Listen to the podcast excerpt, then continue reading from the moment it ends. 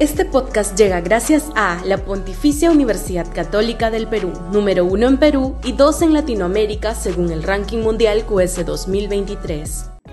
Este podcast llega gracias a Grupo Pragda. Desarrollamos negocios para crear flujo de efectivo y patrimonio para nuestros asociados.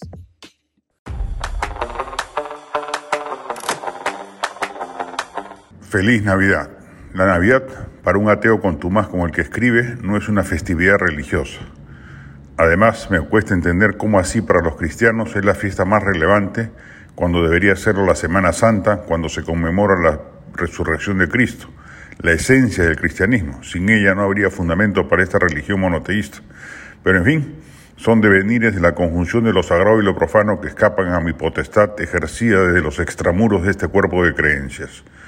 La Navidad es para mí una fiesta familiar, gastronómica, alegre. Nunca he dejado de celebrarla en casa, tratando de reunir en casa abierta para quien quisiera acudir a la mayor cantidad de miembros de la familia.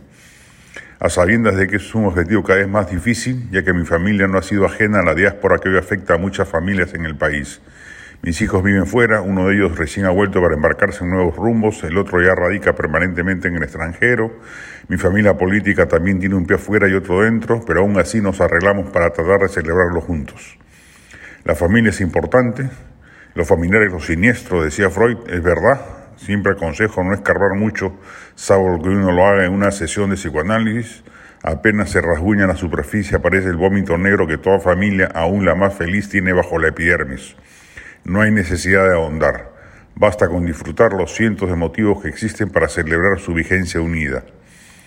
Duele que esta Navidad muchos peruanos no la pasen bien, con deudos recientes que recordar por la pandemia, por la represión violenta de principios de año, con los efectos de la crisis económica debido a la impericia de un gobierno que ha empleado todas sus energías en sobrevivir políticamente y ha descuidado las tareas esenciales del ejercicio público, con una cifra impresionante de víctimas por culpa de la desbordada inseguridad ciudadana. Pero a pesar de todo, los peruanos podemos, darnos maña para celebrar porque somos un pueblo resiliente, marcado por la adversidad, pero capaz de sobreponerse y donde la mayoría, estoy convencido de ello, son personas de bien, que actúan con honestidad, que ayudan al prójimo, que quieren a sus familias, que trabajan más de la cuenta para llevar el pan a sus casas. Ya llegará un buen gobierno que extirpará los tres grandes males del país, la corrupción, la violencia y el mal manejo económico del Estado.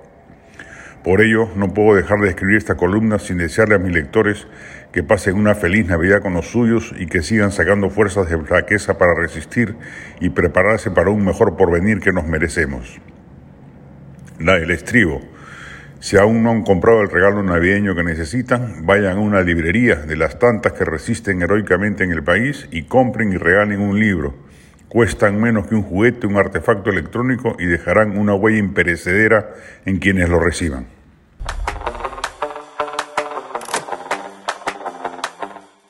Este podcast llega gracias a la Pontificia Universidad Católica del Perú, número uno en Perú y dos en Latinoamérica según el ranking mundial QS 2023. Este podcast llega gracias a Grupo Pragda. Desarrollamos negocios para crear flujo de efectivo y patrimonio para nuestros asociados.